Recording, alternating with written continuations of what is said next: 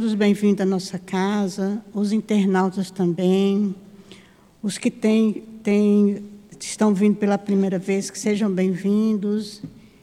E nós vamos dar alguns avisos aqui para iniciar a nossa reunião. Primeira coisa que a gente vai falar é sobre os cursos que existem na nossa casa. A nossa casa, ela tem cursos é, de domingo a domingo. Nós estudamos as obras básicas em vários horários, vários dias da semana, todos os dias da semana, em vários horários. E estudamos também as obras de Leon Denis, as obras de André Luiz e as obras de Dona Ivone. Para quem quer estudar, é só procurar a gente aqui no final da reunião, que nós vamos é, dar um panfletozinho com os, dias e horários dos cursos, dos estudos e das reuniões da nossa casa. Quem quiser também pode entrar no site é, da nossa casa, que é www.centroespiritualtivopanfiro.com. Então, lá vai encontrar todos os horários dos cursos, é, dias e horários, dias e horários das reuniões. A nossa casa, ela mantém a obra social Antônio de Aquino, que funciona aos sábados de 8 ao meio-dia. E nós precisamos sempre de voluntários.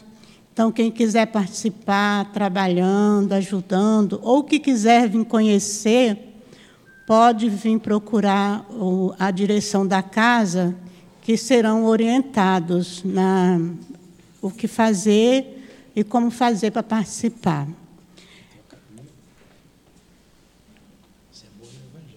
Nós é, também precisamos de doações, porque nós atendemos mais de 300 famílias cadastradas e essas famílias recebem bolsas básicas, além da alimentação. Elas chegam, tanto no sábado como nos dias da semana, elas vêm aqui. E no sábado elas vêm, chega aqui 8 horas da manhã, tomam o café da manhã, chega, eh, vão para a sala, as mães vão para a sala estudar, o mesmo tema que as crianças estudam na evangelização infantil almoçam e vão para casa. E recebem bolsa básica e nós também pedimos quem puder ajudar na composição dessas bolsas e da alimentação das crianças, é, alimentos não perecíveis, arroz, feijão, café, tudo que é necessário né, para o café, para um bom café, alimentação. Nós necessitamos quem puder nos doar, é, nem que seja um quilo cada mês, já vai nos ajudar. E deixa eu só terminar de vez, depois eu passo para ele. E é, nós também pedimos quem tiver roupas, sapatos, cintos, bolsas em bom estado, a gente pede para que nós temos o nosso bazar e é comercializado e também é doado para as mães. Então, o dinheiro arrecadado vai todo revertido para a obra social. Nós temos também as bolsas de Natal das crianças. Quem quiser nos ajudar com as bolsas, são itens básicos, uma lembrancinha para as crianças no Natal. Então, quem quiser nos ajudar e puder, é só pedir ao Mali no final na livraria que ele vai dar a bolsa e dar a orientação necessária. É, nós pedimos a quem tiver com o celular ligado, por favor, desligue, porque atrapalha na reunião. E acho que é só.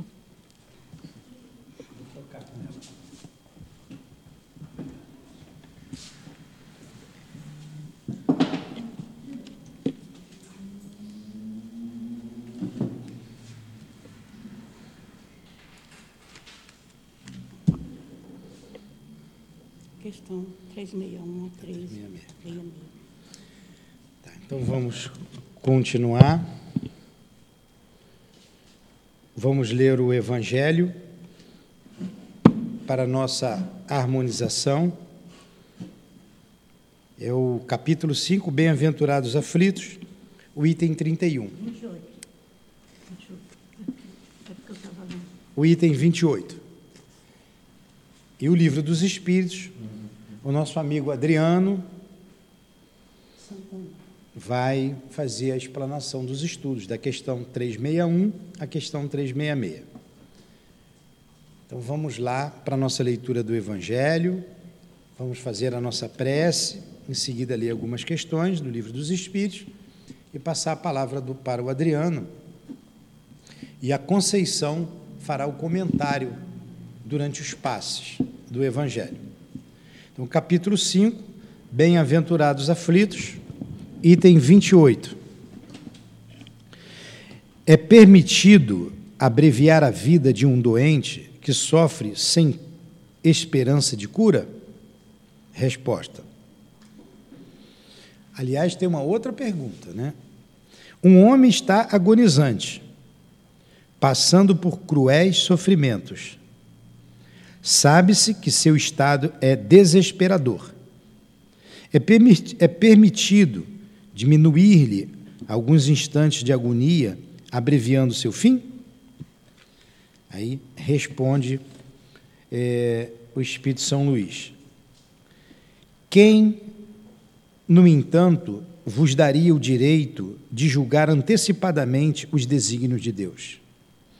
Não pode ele levar um homem até a beira da sepultura para depois afastá-lo de lá a fim de fazê-lo voltar-se para si mesmo e de levá-lo a outros pensamentos? Em qualquer momento extremo em que o moribundo se encontre, ninguém pode dizer com certeza que a sua derradeira hora chegou. A ciência nunca se enganou em suas previsões? Sei muito bem que há casos que se podem considerar com razão como desesperadores. Mas se não há nenhuma esperança fundada de um retorno definitivo à vida e à saúde, existem inumeráveis exemplos em que, no momento de exalar o último suspiro, o doente se reanima e recobra suas faculdades por alguns instantes. Pois bem, esses momentos de auxílio divino que lhes são concedidos podem ser para ele da maior importância, visto que ignorais as reflexões que seu espírito pode fazer durante as convulsões da agonia, e quantos tormentos um minuto de arrependimento pode lhe poupar. Então a gente vai parar por aqui, já colocamos a cabeça no Evangelho, vamos fazer a nossa prece. Querido Jesus, aqui nos encontramos reunidos e unidos em teu nome, em nome de Deus, para os estudos da doutrina espírita, e em especial o livro dos Espíritos. Rogamos a tua ajuda, a tua proteção, o teu amparo e a tua permissão para chamarmos em nosso auxílio o nosso altivo, diretor da nossa casa, os espíritos que com ele dirigem a nossa casa de amor o Baltazar, o Antônio de Aquino, o Doutor Erma, enfim, toda a coluna de espíritos que sustentam o nosso SEAP. Em nome desses espíritos amigos, em nome do amor, do amor que vibra nessa casa.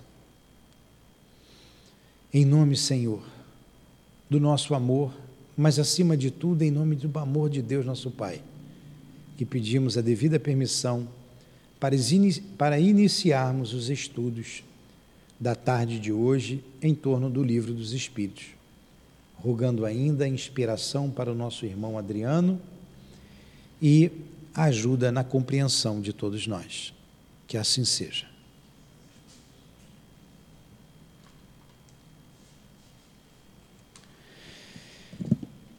Bom, então vamos agora, vamos nos situar nas questões que serão explanadas pelo irmão Adriano.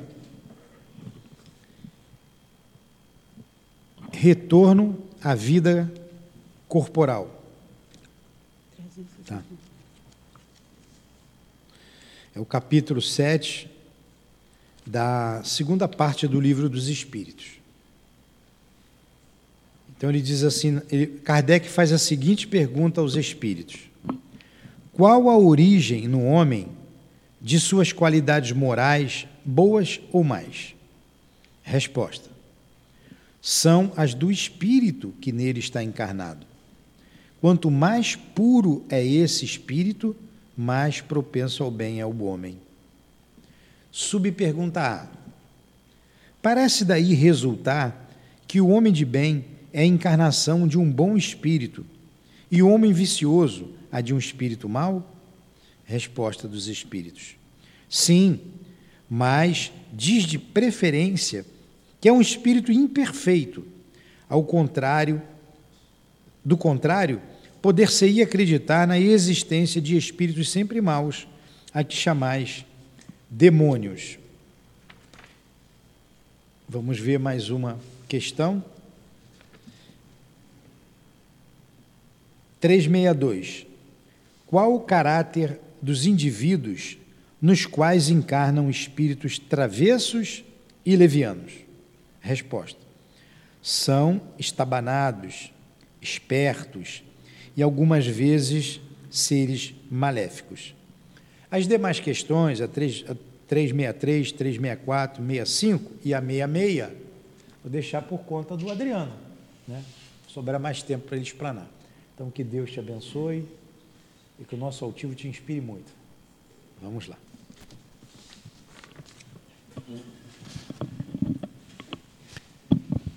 Meus irmãos e minhas irmãs, muitíssimo boa tarde.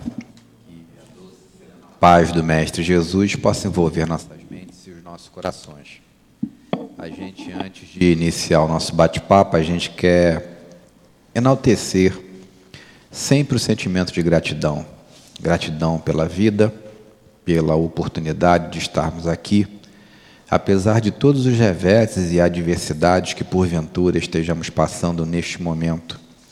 Gratidão por termos nesta encarnação acesso à doutrina espírita, que vem assim como bálsamo consolador nos fortalecer e capacitar-nos para que possamos aqui em conjunto, ombro a ombro, lado a lado, trabalharmos para a nossa reforma íntima, para a melhora do nosso planeta, da nossa sociedade, para a nossa melhora como seres humanos imperfeitos que ainda somos.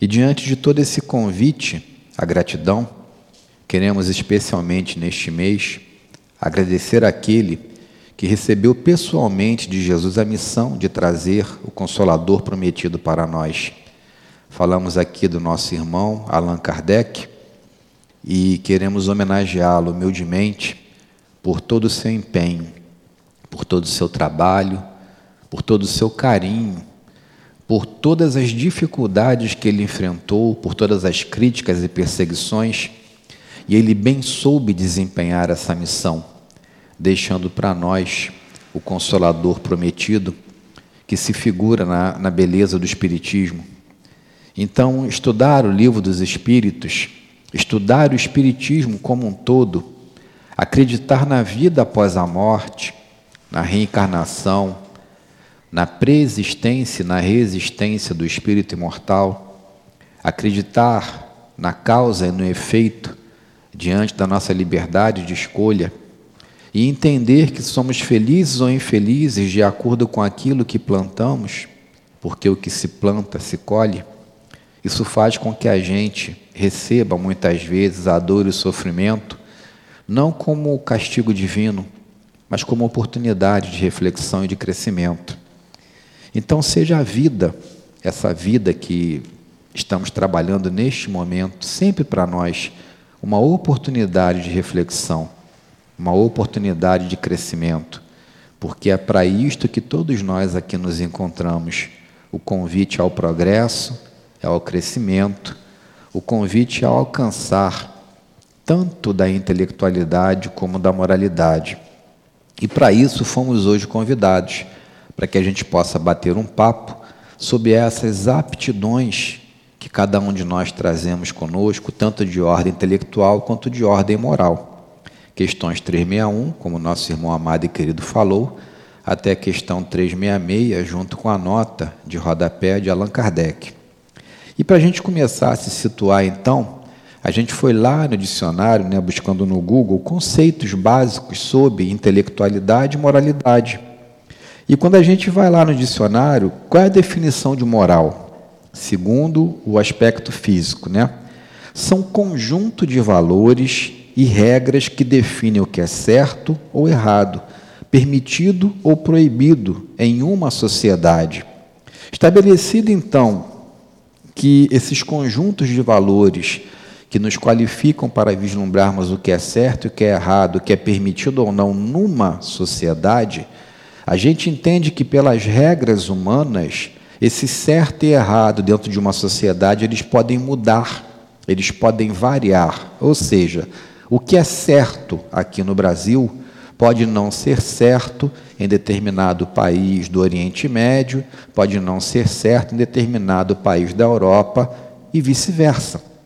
Mas quando Kardec, junto com os espíritos superiores, trazem para nós esse conceito de moralidade, eles apenas pedem que nós venhamos a refletir sobre a possibilidade de discernirmos o que é certo e o que é errado diante das leis divinas.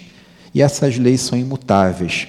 Portanto, elas não se modificam de acordo com a sociedade. A sociedade, sim, conforme vai evoluindo, é que vai se aproximando dessas leis divinas, dessas leis intelecto-morais que devemos a cada um de nós o convite ao trabalho para que possamos não apenas descobri-las, mas também vivenciá-las.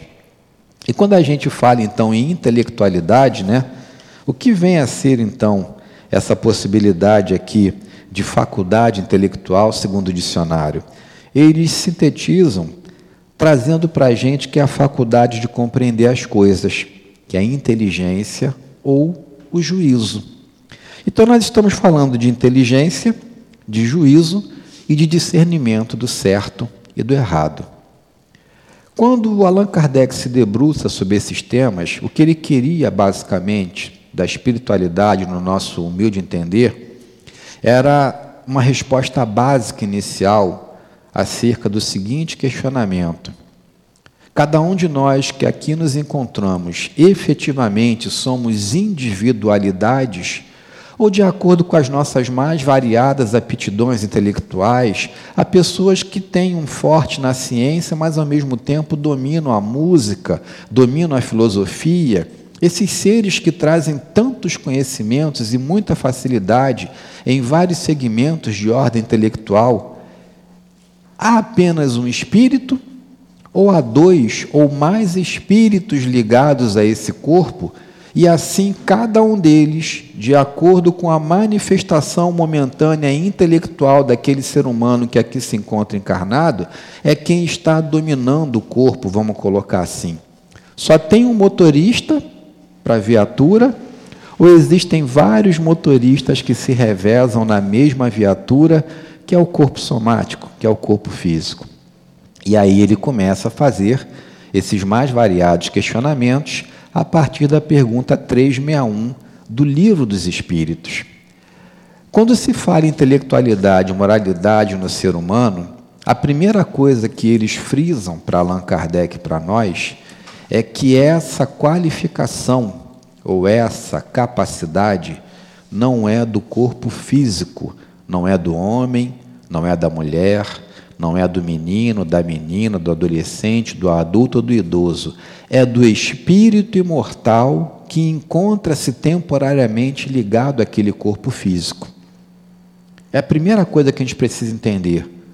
O corpo é um instrumento que vai qualificar o espírito a fim de que ele possa vivenciar as experiências no campo da matéria.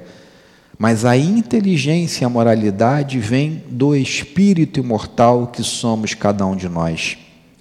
Criados por Deus ou individualizados por Deus, no princípio, eles afirmam que somos simples e ignorantes. Exatamente dentro desse conceito, ausência ou início do processo de desenvolvimento da intelectualidade e da moralidade. Ignorante no sentido de desconhecermos as leis que regem o universo, e simples no sentido de compreendermos que, se não conhecemos essas leis, não teremos inicialmente a capacidade de discernirmos o certo do errado. E nesse processo inicial, estamos cada um de nós muito mais próximos à animalidade, no campo dos instintos, do que da intelectualidade, da moralidade que qualifica o ser humano que somos cada um de nós hoje. Ou seja, para a gente entender, vamos fazer uma comparação entre os homens da caverna, aqueles seres que por aqui passaram, como eram seus corpos, como eles agiam, como eles interagiam e como somos hoje. Esse homem simples e ignorante, que a gente pode ter um exemplo e modelo para compreender, é o homem das cavernas. Ele agia muito mais por instinto, ele agia muito mais por impulso, ele tinha um corpo extremamente vigoroso, forte, viril e brutal. E diante disso ele conseguia viver e conviver num ambiente extremamente insalubre, que era aquele ambiente das cavernas. Ele não trabalhava com o sentimento do amor porque ele estava buscando inicialmente sair do instinto para galgar impressões. E dessas impressões aí sim chegar ao sentimento e do sentimento buscar o mais puro, que é o sentimento do amor. Ora, como eu, espírito individualizado por Deus, criado simples e ignorante, vou chegar a atributos intelectuais e morais que vão me permitir discernir o certo do errado, e o objetivo maior sempre, gente, qual é o objetivo final? É o progresso. É o convite a que venhamos a progredir, tanto intelectualmente quanto moralmente, a fim de que possamos alcançar a plenitude.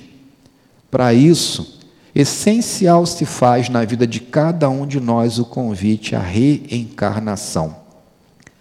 É por intermédio da reencarnação, do convite amoroso divino para que nós, espíritos imortais, sejamos ligados a um corpo físico, é que surge a possibilidade do aprendizado divino que nos qualifica e nos capacita para que possamos, de grau em grau, vencermos as adversidades da matéria e nos conectarmos com o divino. Esse processo é lento, é demorado, a natureza não dá salto. E assim, daquele homem das cavernas, ao qual muitos de nós passamos em estágio inicial aqui no nosso planeta, a esse homem hoje, né, extremamente intelectualizado, Homo sapiens, sapiens, milênios e milênios se passaram com convite a muitas e muitas e muitas encarnações. E de cada encarnação, a certeza que a gente tem se eu estou encarnado, em determinado momento eu vou desencarnar. Assim, a gente vai devagar compreendendo que todo o processo se estabelece no campo do mérito, da capacitação. No desenvolvimento do progresso do espírito imortal não existe quem indique, não existe peixada. É necessário que eu me qualifique nas mais variadas provas da vida, a fim de que eu possa vencê-las, aprender, superar e até mesmo me qualificar para ensinar um pouquinho daquilo que a gente já aprendeu. Assim a gente vai se conectando, porque todo o livro dos Espíritos ele está interconectado. Quando você trabalha essas questões, é necessário que você se lembre, por exemplo, da escala espírita, das questões 100 seguintes. Porque Kardec vai perguntar aqui sobre espíritos imperfeitos. Por que, que o homem pode ser inteligente, mas ao mesmo tempo ele é muito mal? E a primeira coisa que eles colocam para Kardec para nós, para que fique registrado, é que a gente não deve trabalhar com a visão do homem mau. O homem mau, ou espírito mau, nos remete a composições anteriores no campo da religião e da filosofia que nos leva ao registro de espíritos eternamente voltados para o mal. E eles não queriam que nós trabalhássemos com isso. Um convite deles: não fala em homem mau, fala antes homem imperfeito. para que não fiquemos ainda com aquela visão de que, porventura, no plano espiritual possa existir um espírito eternamente voltado para o mal, brigando com Deus, a fim de retirar os filhos, as criaturas de Deus do caminho certo, levando-os então a um local de dor e de sofrimento para toda a eternidade. Era um convite à reformulação da visão religiosa que até então nós tínhamos conhecido em várias e várias e várias encarnações. Então retira a maldade, coloca em perfeição. E quando se fala em perfeição, a escala espírita se faz presente, questões 100 seguintes do livro dos Espíritos, quando nós vamos verificar que os espíritos imperfeitos são aqueles qualificados pela supremacia da matéria sobre o espírito. E Kardec faz uma divisão, então, que vai qualificar esse espírito imperfeito, apego à matéria, muitas vezes prazer em fazer o mal, outras vezes de leviandade, brincadeiras sem consequências ou sem verificação das consequências, neutralidade, não querendo mais fazer o mal, mas não tendo força para fazer o bem, fortemente ligado à matéria, propiciador de fenômenos físicos, então, com relação a esses espíritos imperfeitos, ele vai qualificá-los lá, junto com os espíritos superiores, como impuros, aqueles que ainda sentem prazer em fazer o mal, estão fortemente vinculados à possibilidade de desestruturar ou desestabilizar o ser humano, a sociedade, quem quer que passe por eles e que dê uma brecha no campo da sintonia. Teremos os levianos, que já não têm mais esse gosto de fazer o mal, mas que ainda sentem muito prazer em brincar, em verificar situações vexatórias para a sociedade, querem muito mais se divertir, daí a qualificação de levianos. E temos os neutros, exatamente aqueles que não sentem mais vontade de fazer o mal, mas que muitas vezes não verificam em si a força necessária para fazer o bem é, somos aqueles que estamos em cima do muro, né? Nem para lá, nem para cá, deixa eu ir me equilibrando aqui, não quero cair nem para um lado, mas não sei se eu vou conseguir efetivamente me qualificar para ir para o outro. E dentro desse conceito, vem aqueles espíritos que podem estar em qualquer um desses degraus ou subgrupos dos imperfeitos, que tem facilidade em lidar com a matéria para trazer para nós os chamados fenômenos físicos, que ele qualifica ali de batedores ou perturbadores. Lidam com esses elementos, são aqueles que ajudam a fazer os raps, as pancadas, esses fenômenos de efeitos físicos, como é, translação de objetos, levitação, que a gente vai estudar também com muito amor e carinho lá no livro dos médios. Pois bem, por que, que Kardec pergunta e passa por isso, os espíritos respondem? O que eles afirmam para Allan Kardec para nós é que todos temos a necessidade de reencarnar. Qualquer espírito que venha trazer para nós a informação, ah, eu tenho autorização para não reencarnar mais, e que você verifique que o conteúdo das mensagens não é um conteúdo puro, sublime, de ordem integralmente superior, ele está trazendo uma informação equivocada. Se eu ainda não cheguei à pureza, porque depois dos imperfeitos vêm os bons e depois dos bons vêm os puros. Esse sim, nenhuma influência da matéria sobre o espírito, ascendeu a escala intelecto-moral possível, tem pleno conhecimento das leis divinas e, portanto, se qualifica para ser um co-criador supremo junto a Deus. Esse sim não tem mais necessidade de reencarnar. Fora isso, até os superiores reencarnam. E graças a Deus que eles reencarnam, porque quando eles reencarnam, trazem para nós esse modelo maravilhoso de abnegação, de humildade, de caridade.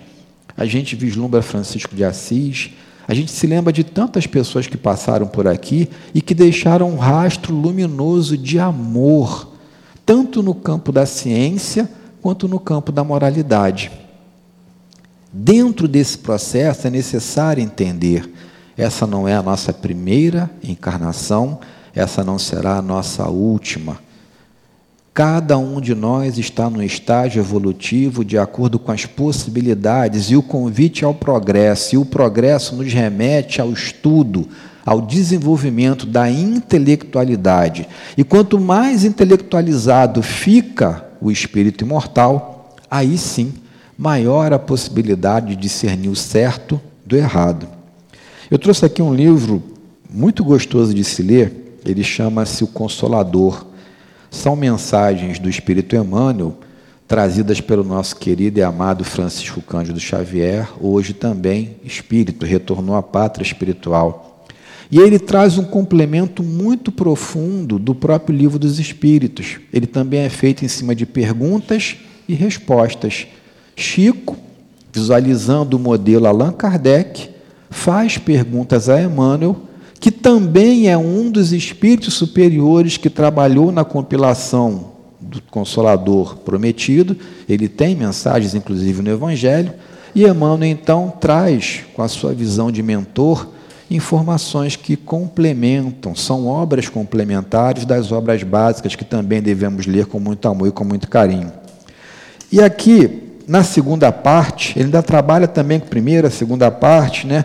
É um modelo que Allan Kardec deixou para a gente, para que a gente estude. E a gente tem que buscar nesses livros também um complemento importantíssimo.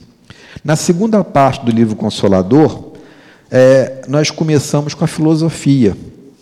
E é, Chico, perdão, ele vem perguntar para Emmanuel: é a filosofia a interpretação sintética de todas as atividades do espírito em evolução na Terra? E Emmanuel responde: a filosofia constitui, de fato, a súmula das atividades evolutivas do espírito encarnado na Terra. Suas equações são as energias que fecundam a ciência, espiritualizando os princípios, até que unidas uma a outra, ciência, a moralidade, indissoluvelmente penetrem o átrio divino das verdades eternas. Ou seja, a gente tem que comer muito jabá com girimum, tem que estudar muito, não adianta questionar por que, que eu vou estudar álgebra, geometria, aritmética, se depois eu nunca mais vou colocar isso na minha vida. Todo o universo é trabalhado em cima de álgebra, geometria, aritmética. Os planetas circundam uma estrela numa ordem de equação gigantesca inimaginável ainda no nosso campo de conhecimento e que os nossos astrofísicos somente agora estão conseguindo compreender. E se eu quero chegar à pureza, não adianta reclamar, eu tenho que estudar também geometria, álgebra, aritmética, para poder compreender e poder ser um auxiliar dentro da minha capacidade de progresso. Talvez eu não utilize esses conhecimentos nesta encarnação mas guardados com espírito imortal, cada conceito, cada fórmula e cada conhecimento desse, em determinada reencarnação, eu vou ter a necessidade de colocar em prática esses conceitos. E aí o convite. Vou colocar em prática esses conceitos, utilizando-os para subjugar, utilizando-os de maneira imperfeita ou maléfica, ou vou utilizar esses conhecimentos para auxiliar, para socorrer, para criar novas máquinas, para criar novos modelos, para criar novas estruturas. Aí vai entrar a moralidade.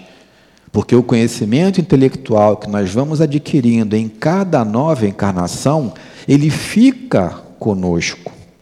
Continua Chico Xavier perguntando a Emmanuel no livro Consolador. Questão 116, aprendizado. O homem físico está sempre ligado ao seu pretérito espiritual. O que nós estamos vivenciando neste momento, apesar de ser o nosso presente, ele traz algum vínculo com o nosso passado? O que eu estou passando hoje pode ser resultado daquilo que eu fiz ontem? Responde Emmanuel. Como a maioria das criaturas humanas se encontra em lutas expiatórias, Podemos figurar o homem terrestre como alguém a lutar para desfazer-se do seu próprio cadáver, que é o passado culposo, de modo a ascender para a vida e para a luz que reside em Deus.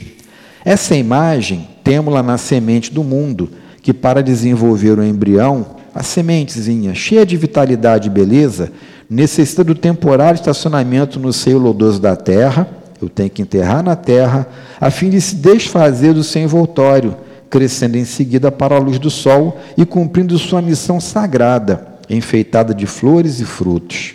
E ele continua a perguntar: a inteligência, aí é que é importante para a gente, julgada pelo padrão humano, será a súmula, a síntese de várias experiências do espírito sobre a terra? E Emmanuel responde: os valores intelectivos representam a soma de muitas experiências. Muitas. A nossa inteligência não vem apenas deste campo de aquisição, desta encarnação presente. São muitas experiências em várias vidas do espírito, no plano material. Uma inteligência profunda significa um imenso acervo de lutas planetárias uma inteligência profunda significa um imenso acervo de lutas planetárias, significa amálgama de várias e várias encarnações com erros, acertos, dores, sofrimentos, alegrias, prazeres, desperdícios. E a gente vai tentando se vencer. E quanto mais a gente se vence, mais a gente verifica que todo esse conteúdo das mais variadas encarnações coloca-se à nossa disposição para que aprendamos a amar, para que aprendamos a fazer o bem. Esse é o objetivo final. Atingida essa posição, se o homem guarda consigo uma expressão idêntica de progresso espiritual pelo sentimento, se ele se moralizou, se ele foi humilde, se ele aprendeu a amar, se ele adquiriu muita inteligência e está usando para o bem, então estará apto a elevar-se a novas esferas do infinito para a conquista de sua perfeição. Ou seja, o processo de crescimento do espírito imortal, ele não para aqui no nosso planeta. O nosso planeta é uma das casas do Pai capacitado a receber o espírito imortal de acordo com seu nível de evolução. E quando ele ascende a um progresso intelectual, aliando a moralidade possível de se adquirir, de se praticar aqui nesse planeta, esse espírito imortal vai ser convidado a continuar o seu progresso evolutivo em outra morada, em outro local mais evoluído. A coisa é linda, a coisa é maravilhosa. E a gente não se dá conta muitas vezes, e a gente não observa que esse planeta, apesar de tantas dificuldades, de tantas dores, de tantas lutas, de tantas guerras, ele é uma escola abençoada, ele é um hospital de almas. E a gente muitas vezes passa por adversidades e a gente se revolta. E o convite não é a revolta. O convite é a percepção de que cada dificuldade dessa, muitas vezes criada por mim na minha caminhada evolutiva como espírito imortal imperfeito que ainda sou, cada dificuldade é um convite à reflexão, à modificação de hábitos e de posturas para a aquisição de um conhecimento mais profundo e para a liberdade de utilizar esse conhecimento mais profundo para o bem, ou se eu quiser também para o mal. Utilizando tanto para o bem quanto para o mal, eu fico responsável. Então, se eu adquiro conhecimento de física, de química, de energia atômica, eu posso usar esse conhecimento para fazer vários aparelhos que vão diagnosticar por imagem se o corpo humano encontra-se equilibrado ou se existe algum tipo de desequilíbrio em algum local. É o cientista usando a energia atômica para desvendar as imagens do nosso corpo físico, todo ele dotado de uma energia eletromagnética que permite a capacitação e a percepção por imagens. Mas eu posso pegar esse conhecimento e utilizar para fazer uma arma de destruição em massa, uma bomba atômica várias outras armas químicas, biológicas que existem por aí, a fim de tentar subjugar determinado inimigo, sem perceber que muitas vezes eu acabo prejudicando a própria humanidade com a minha inteligência. Assim somos nós. E se não houvesse o mecanismo da reencarnação, com o convite reparador das dificuldades que praticamos, efetivamente ficaríamos em grande grau de desequilíbrio no plano espiritual. Mas Deus é amor. E esse Deus de amor, ele perdoa tantas quantas vezes sejam necessárias. e permite que espíritos inteligentíssimos, mas arrependidos da sua má utilização, retornem ao ambiente físico com novas propostas, com novas possibilidades de conquista. Ao desencarnar, se esse espírito usou bem a sua qualidade intelectual, ele deixa de lado as más paixões e ele vai vivenciar experiências maravilhosas no plano espiritual. Mas se ele utilizou a sua inteligência de maneira equivocada, ou se muitas vezes sentiu ainda prazer em fazer o mal, ele leva consigo essas más paixões. E levando essas más paixões, ele cria uma identidade vibracional que vai colocá-lo especificamente no ambiente fluídico, no plano espiritual necessário ao seu reaprendizado. Aí cada um vai dar o nome que quiser, região umbralina, por aí vai. São estágios necessários para que nós possamos refletir, para que nós possamos nos arrepender sinceramente, para que sejamos novamente socorridos e para que sigamos adiante, reconhecendo o nosso erro e pedindo a Deus, a Jesus ao nosso anjo da guarda uma nova possibilidade. A gente se lembra aqui, com todo amor, carinho e muito respeito, de um homem altamente intelectualizado que por aqui passou e que, ao desencarnar, sofrendo muito no plano espiritual, ele pede permissão para trazer a sua própria experiência. E ele cria um apelido, ele cria um pseudônimo, ele se apresenta para nós, por intermédio da mediunidade de Chico, como André Luiz. E no livro Nosso Lar, André Luiz se apresenta como um médico, um homem de ciência, um homem extremamente inteligente, mas que ainda não tinha, naquele momento, aliado à sua inteligência, uma moralidade que pudesse qualificá-lo e levá-lo de volta ao plano espiritual em equilíbrio. André Luiz até fazia caridade, mas fazia uma caridade por convenção, ele atendia de graça, porque era de praxe o médico atender de graça, mas ele não atendia com amor. Ele ainda, segundo ele mesmo, tinha algumas prisões quanto às paixões no campo da bebida, do charuto, do sexo. E ele desencarna então e fica por alguns anos numa região de dor e de sofrimento, sendo acusado de suicida, involuntário, mas sendo acusado de suicida.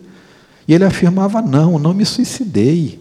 Eu fui para a mesa cirúrgica, eu pedi os meus melhores amigos para me operar, eu queria viver, eu queria estar ao lado da minha esposa. Eu queria estar ao lado dos meus filhos. Ele não conseguiu inicialmente reconhecer que, tendo todo o conhecimento para vencer, buscando a matéria de maneira desenfreada, ele acabou saindo daqui um pouquinho antes do tempo. E fica na região umbralina, refletindo, meditando, sofrendo, chorando, até que num belo dia ele se arrepende de coração e chorando ele faz uma prece sincera. E ao fazer uma prece sincera, aquele homem de ciência, aquele homem altamente intelectualizado, imediatamente verifica as benesses da oração feita de coração. Porque ele vibra numa gama superior, onde ele identifica e entra em contato com o ministro Clarence e a sua equipe de socorro e a partir dali ele é levado para nosso lar. E quando ele então se reabilita, se reequilibra em nosso lar, ele começa a trabalhar como faxineiro das câmaras de retificação. Sem nenhuma vergonha de dizer, ele queria trabalhar como médico, mas ele percebeu que o conhecimento médico dele, no plano espiritual, não dava nem para ser enfermeiro. E ele vai trabalhar de faxineiro, ele vai limpar, vai socorrer, aqueles aflitos que chegavam, como ele chegou também das regiões umbralinas.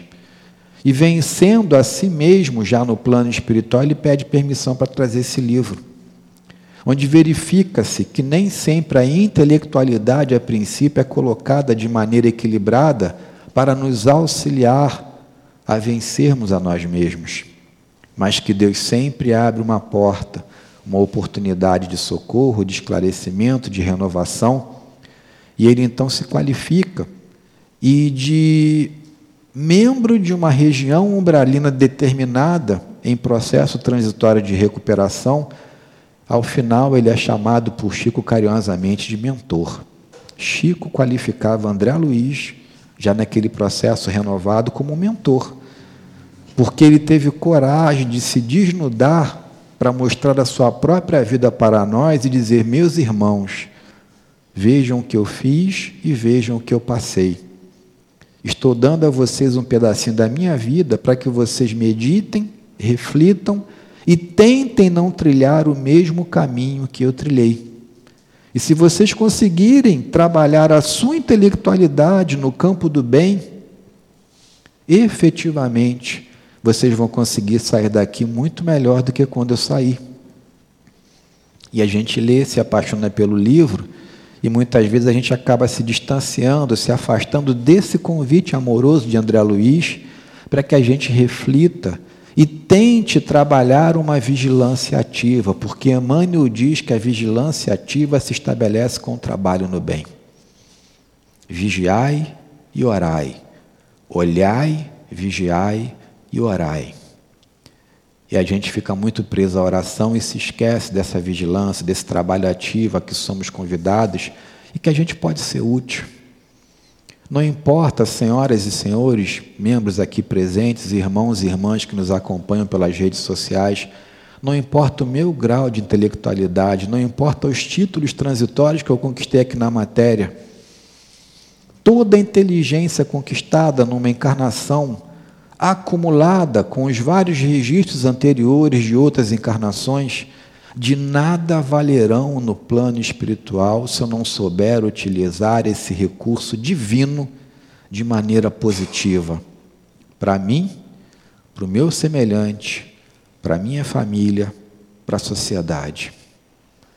Então, um doutor, um pós-doutor, não importa o título que ele tenha, ele pode chegar numa instituição de caridade, não falo nem na casa espírita, ele pode chegar em qualquer local onde haja o convite à caridade, arregaçar as mangas e humildemente esquecer naquele momento que ele é doutor e varrer uma calçada, carregar uma caixa de alimento, ajudar a montar uma cesta básica, olhar com amor e com carinho para aquele sofre que tem fome, ajudar trazendo um quilinho de alimento, como a nossa irmã lembrou aqui, para fazer a cesta básica. Aí esse homem de ciência, esse homem extremamente intelectualizado, ele vai estar aliando a sua intelectualidade com a sua moralidade. Aí ele vai estar conquistando um caminho renovador para que ao retornar à pátria espiritual, a pergunta lhe seja feita, ele tenha a condição de responder. Porque não vão perguntar para nenhum de nós quem é você? O que, que você fez? Qual foi o seu título? Quanto de dinheiro você acumulou? Mas vão perguntar, meu irmão, será que você conseguiu fazer alguma coisa de útil? Será que você foi caridoso? Será que você fez o bem? Será que você foi solidário para com a dor do seu irmão, da sua irmã de caminhada? E se nosso tribunal da consciência conseguirmos responder, mesmo que de maneira diminuta, de forma positiva a alguns desses questionamentos, a gente vai perceber que a gente vai estar mais leve.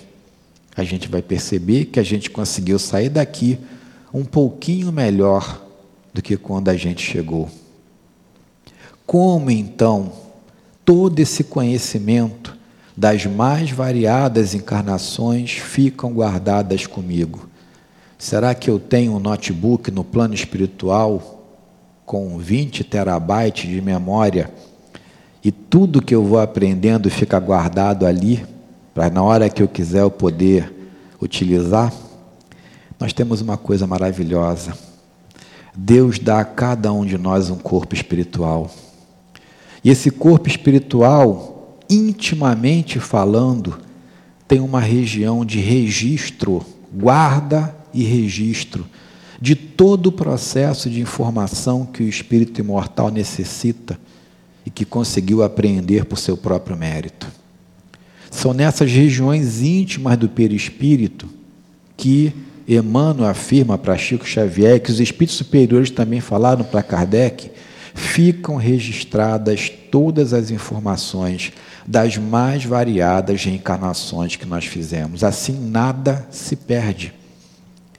Eu não me lembro das encarnações anteriores, graças a Deus, mas o conhecimento adquirido está guardado comigo, espírito imortal, num campo sutil do meu perispírito. E esse conhecimento não se apaga. Para onde eu for, eu vou levá-lo.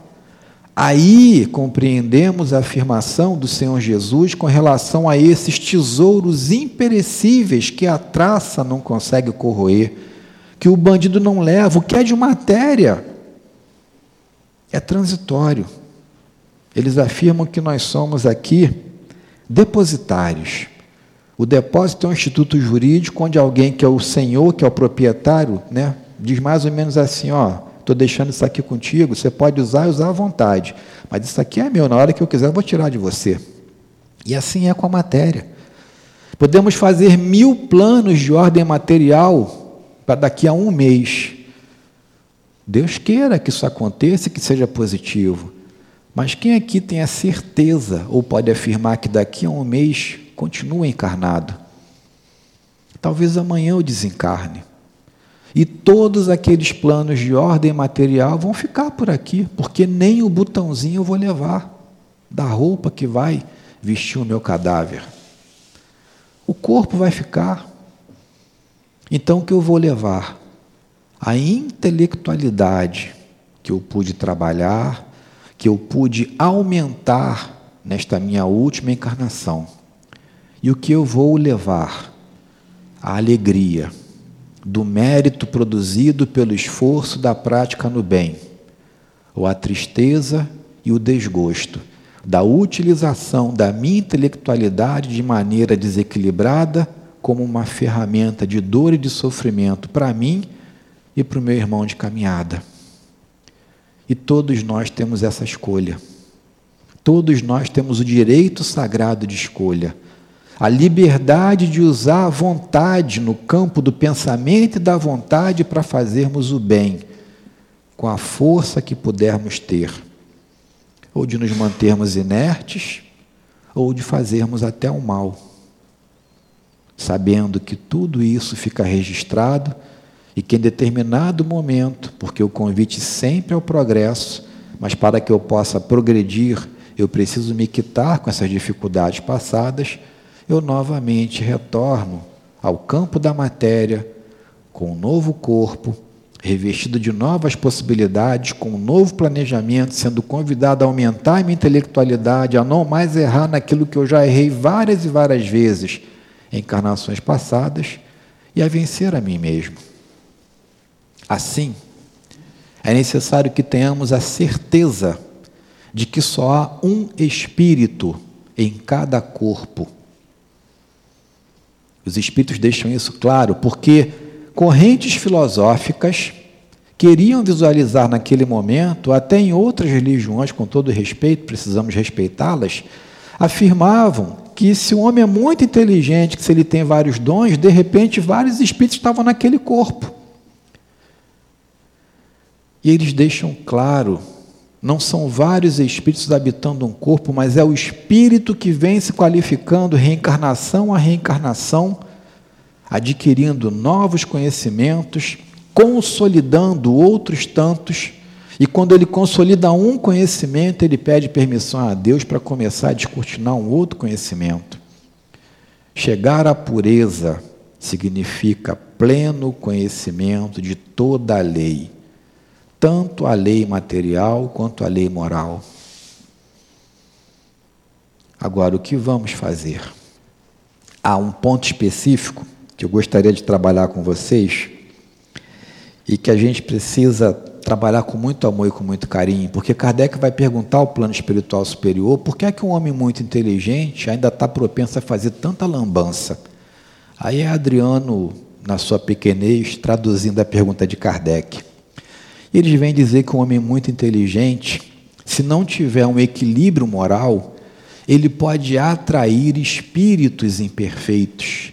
E esses espíritos imperfeitos podem levá-lo à queda.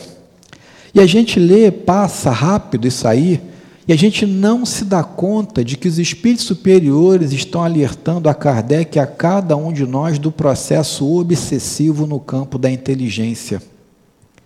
Quantos homens inteligentes, quantos homens poderosos não caíram no campo da história porque se deixaram levar por influências não maléficas, porque o mal é transitório, mas imperfeitas. Sintonizaram a capacidade intelectual com a sede do poder. E para alcançar o poder, sintonizando com esses irmãos inferiores do plano espiritual, criaram planos mirabolantes para massacrar, para suprimir, para tirar a liberdade de expressão do seu semelhante. E como vencer o processo obsessivo? Se não buscando a Jesus, se não reconhecendo a nossa imperfeição, se não fazendo um trabalho de autoconhecimento e afirmando: Senhor, eis-me aqui, um ser humano relativamente inteligente, mas ainda muito imperfeito Venho humildemente pedir amparo. A religião a que eu me vinculo, seja ela qual for, para nós a casa espírita, a fim de que os mentores possam me socorrer, por favor, me auxiliando para que eu não venha novamente a cair no campo da intelectualidade desequilibrada e dos processos obsessivos que hão de me levar novamente a um patamar de dor e de sofrimento quando eu retornar à pátria espiritual e recebemos o amparo na casa espírita do convite ao estudo que a irmã falou. Recebemos o amparo na casa espírita das reuniões públicas, onde podemos refletir e meditar sobre essas questões de alto grau de profundidade intelecto-moral. Recebemos o passe espiritual durante a oração. Podemos trazer a nossa garrafinha d'água e pedir que os mentores possam magnetizá-la tantos recursos existem aqui. Se eu tenho ideias que eu sei que vão me trazer dor e de sofrimento, eu posso colocar meu nomezinho ali fora, na caixinha de radiação. Se tem alguém da minha família que está passando por dificuldade, que de repente está jogando fora a inteligência, fazendo besteira, eu posso interceder e botar o nomezinho dela ali também e pedir a esses mentores que amparem. Recursos variados existem, mas é necessário que nos lembremos de um convite maravilhoso do Senhor Jesus: Pedi e obtereis, buscai e achareis. É necessário que façamos a nossa parte. Nós que pedimos para reencarnar neste momento de turbulência, que no plano espiritual sabíamos que seria um momento de transição, que passaríamos por provas difíceis, mas necessárias por conta, muitas vezes, dos nossos equívocos e encarnações passadas. Corajosamente pedimos e conseguimos a permissão para estarmos aqui. E agora que a gente está aqui, a gente vai se unir, vai levantar a bandeira do Cristo, vai trabalhar ombro a ombro, lado a lado, para aprender a fazer a caridade para usar a nossa inteligência para descortinar o caminho do bem, ou a gente novamente vai deixar passar essa oportunidade. Outras virão, tantas quantas sejam necessárias. Mas se a gente pode aprender, se a gente pode se unir, e se a gente pode se socorrer reciprocamente agora, por que esperar uma próxima oportunidade? Por que esperar o retorno à pátria espiritual em um novo estágio em região umbralina, um novo campo de dor e de sofrimento, para depois ser socorrido, ser levado a uma colônia espiritual, ser reeducado e pedir novamente para suportarmos as mesmas provas às quais não soubemos vencer nessa atual encarnação? Meus irmãos e minhas irmãs, saibamos agradecer a doutrina espírita porque ela não nos leva a um campo de milagre, ela não nos leva a um campo de mudança da água para o vinho de uma hora para outra, ela nos convida a refletirmos em conjunto e a compreendermos que somente por intermédio do trabalho no bem, aliando a intelectualidade, a moralidade, entendendo que eu sou espírito imortal e que eu sou único neste corpo e que, portanto, tudo o que eu fizer será de minha responsabilidade. Que não há N espíritos aqui estagiando no meu corpo, cada um com uma inteligência, cada um com um dom, cada um trabalhando ao seu bem entender. E na hora que desencarnar, o que foi feito de equivocado por mim vai ser responsabilizado a quem? Se vários espíritos estivessem aqui. Facilitemos a compreensão, afirma os espíritos e entendamos que, sendo seres únicos, todos somos sublimemente convidados ao bem, mas ao mesmo tempo responsáveis por tudo aquilo que fizermos. Que possamos nos esforçar, que possamos nos auxiliar, que possamos nos unir, principalmente neste momento, e que possamos dizer sim a todos esses convites maravilhosos, partindo de Jesus, que é o nosso guia e modelo passando por esses espíritos superiores e chegando a Allan Kardec, que nascido em outubro, é homenageado por todos nós, é lembrado por todos nós, mas acima da homenagem, da lembrança, que possamos colocar em prática todo esse conhecimento maravilhoso. Muita luz e muita paz a todos.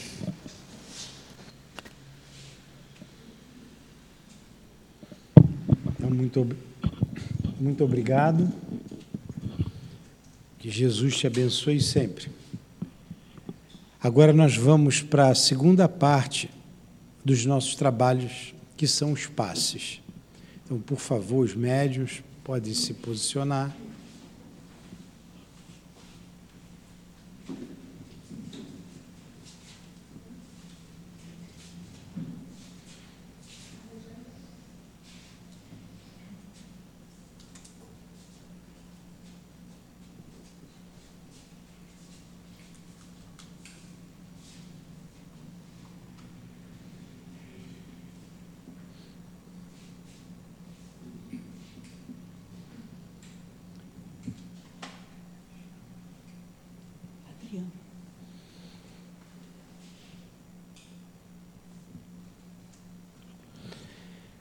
Jesus amigo. Chegamos na segunda parte de nossa reunião, que são os passes. Mais uma vez rogamos a tua presença, derramando sobre nós as suas vibrações de amor, de esperança, de paz, de cura, e que possam ser transmitidos através dos médios da nossa casa, através dos espíritos guias da nossa casa. Que seja então em nome desses espíritos amigos, que seja em nome do amor, em teu nome, Senhor, mas acima de tudo em nome de Deus, que damos por iniciado o trabalho do espaço. Que assim seja.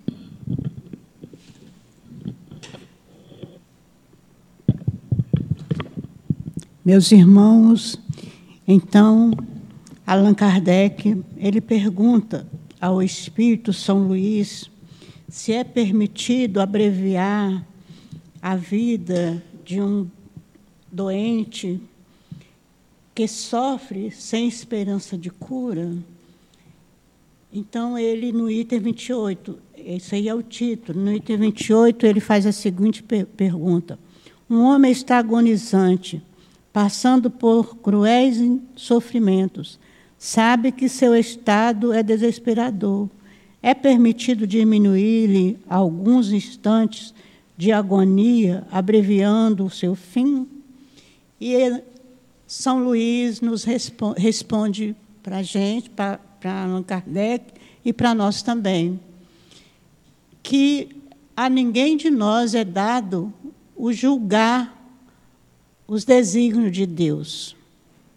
Então, se Deus, Deus pode levar um doente, a pessoa que esteja agonizante, até a sepultura e devolver a vida a ele. E isso vai servir de ensinamento para esse que está doente. Nesses momentos em que a pessoa está agonizante, que ela está à beira da morte, ela pode fazer reflexões que muito vai auxiliá-la em sua vida depois. E nós temos exemplo de pessoas que está em estado de coma, passa por um bom tempo e depois retornam à vida. E quando elas retornam à vida, elas passam, mudam totalmente a maneira de viver. Então, é importante para aquela pessoa e nós não sabemos até que ponto aquela pessoa tem ainda que viver, ou se já chegou o momento dela partir para o plano espiritual. Isso aí só a Deus cabe, não nos cabe. Então, se a gente chegar a fazer alguma coisa, desligar aparelhos, o que seja, para abreviar a vida de uma pessoa, nós estamos matando essa pessoa.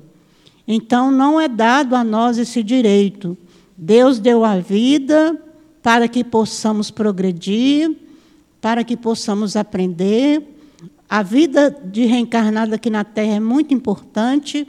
Então, somente a Deus, e às vezes um minutinho que o espírito volta ao seu corpo físico, é, ele faz reflexões, ele se arrepende e ele muda, até naquele momento da morte mesmo, às vezes ele vai morrer, mas um minutinho que ele voltar à lucidez vai servir para ele a refletir, para ele arrepender e para ele evitar sofrimentos futuros, sofritar, evitar é, sofrimentos em reencarnações futuras, porque aquele momento é importante para ele.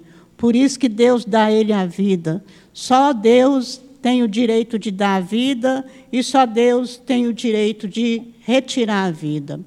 Para o materialista, como nos diz São Luís, ele não entende porque ele acha que morreu, acabou tudo. Morreu o corpo, acabou, não tem mais nada. Mas para nós espíritas que sabemos que a vida continua, que a vida verdadeira é a vida espiritual e que a vida aqui na Terra é uma oportunidade de progresso, de crescimento, para nós, nós não podemos fazer de maneira alguma abreviar a vida. Podemos ajudar a aliviar o sofrimento, aliviar a dor, mas abreviar a vida, jamais.